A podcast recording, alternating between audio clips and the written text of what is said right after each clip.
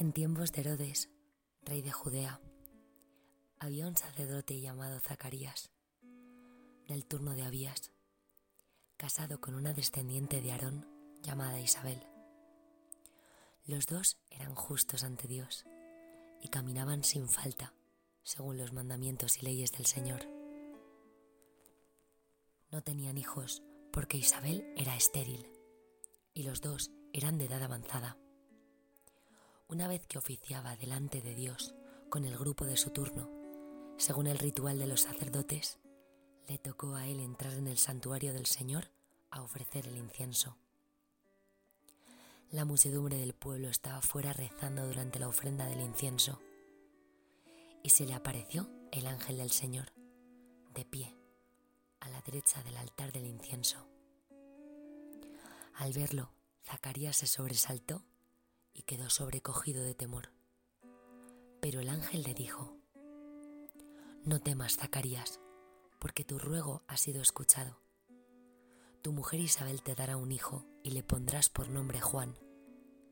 Te llenarás de alegría y muchos se alegrarán de su nacimiento, pues será grande a los ojos del Señor. No beberá vino ni licor, se llenará de Espíritu Santo ya en el vientre materno y convertirá muchos israelitas al Señor, su Dios. Irá delante del Señor con el espíritu y poder de Elías para convertir los corazones de los padres hacia los hijos y a los desobedientes a la sensatez de los justos, preparando para el Señor un pueblo bien dispuesto.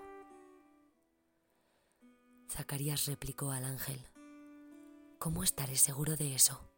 Porque yo soy viejo y mi mujer es de edad avanzada.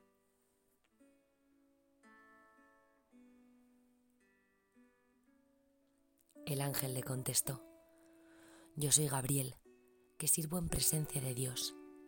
He sido enviado a hablarte para darte esta buena noticia. Pero mira, te quedarás mudo sin poder hablar hasta el día en que esto suceda, porque no has dado fe a mis palabras, que se cumplirán en su momento. El pueblo estaba aguardando a Zacarías, sorprendido de que tardase tanto en el santuario. Al salir no podía hablarles y ellos comprendieron que había tenido una visión en el santuario. Él les hablaba por señas, porque seguía mudo. Al cumplirse los días de su servicio en el templo, volvió a casa.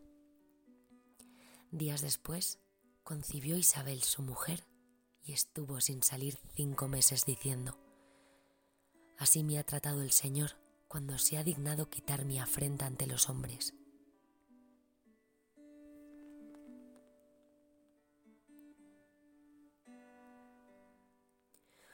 Mudo.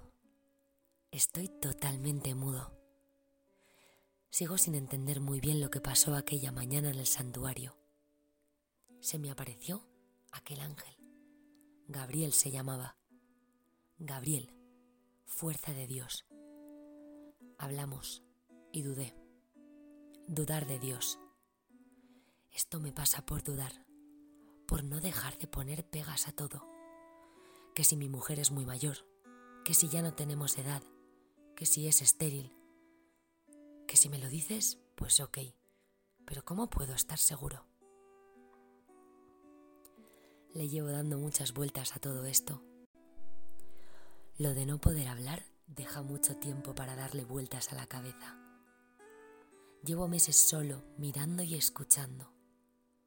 Y eso es lo que he ido aprendiendo. Dios hace, yo tengo que callar.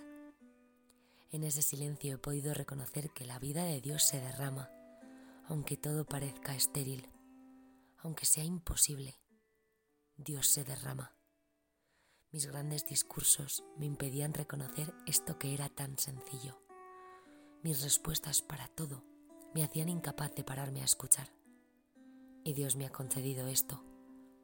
Escuchar, enmudecer ante el misterio y abrazar.